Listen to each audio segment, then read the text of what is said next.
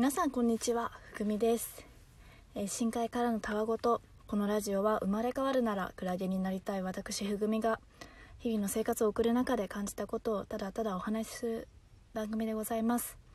そして今12月27日から1月5日までの毎日配信企画年末年始マラソンに参加しております。今日のお題は去年の自分に伝えたいことですうんうんなんか難しいですよね。去年の自分が何を思って日々過ごしていたのかをあのあんまり覚えてないんですけどまあでもただただ不安だったかな。もう社会人が目の前に迫っててやりたいこともなくとりあえず名前の大きい会社に就職したいみたいな感じで就活をしたのでいざ会社決まってもなんかやっぱり根本働きたくないから嫌だし ちょうど去年の今頃はもう内定式終わってね同期のメンバーが確定してあのなんか私こんなキラキラさんの中でやっていけないなって ちょうど胃を痛めてましたね。あのやれてるよって大丈夫って同期も上司も、まあ、言うなら取引先の人とかもみんないい人だから心配することないよって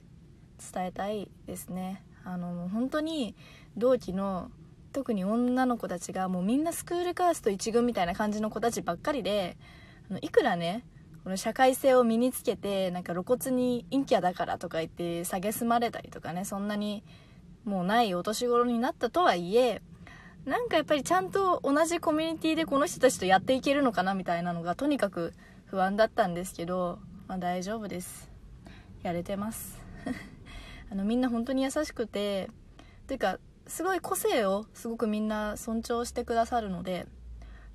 陰キャな私のこともねなんか「フグちゃんマジ考え方ウケる」とか言いながらねなんか幅にせずにいつも構ってくれてしかも何て言うのなんかそのいじり方ももうやめてみたいなそういう感じじゃなくってあの一人の人間として接してくれてるのってもうふぐみは感謝しかないですね。会社の上司も本当にいい人たちばっかりで仕事は本当クソほどしんどいんですけど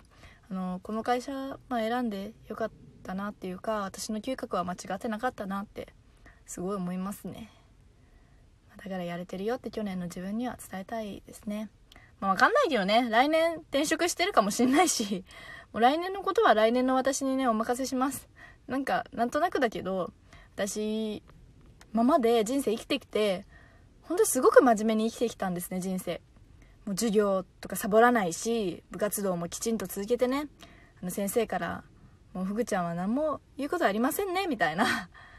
評価がすごく高いあの三者面談とか爆速で終わるタイプの生徒だったんですよ。でもう何事もね投げ出さず最後までやり遂げる忍耐力みたいなのが私の長所だったんですね。なんか 就活の向上みたいになっちゃったけど。それが取り柄だったの。っていうのもなんか私には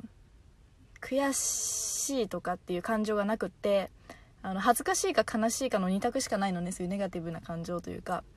あのなんか理不尽に怒られた悲しいショックとかなんか晒し者にされた恥ずかしいみたいな。なこいつはクソ絶対見返してやるみたいな感情が昔から備わってないんですよ私に。だから正直なんか何事も長く続けてきたんだけどそれはね部活とかそのコミュニティを離れる自分っていうのがなんか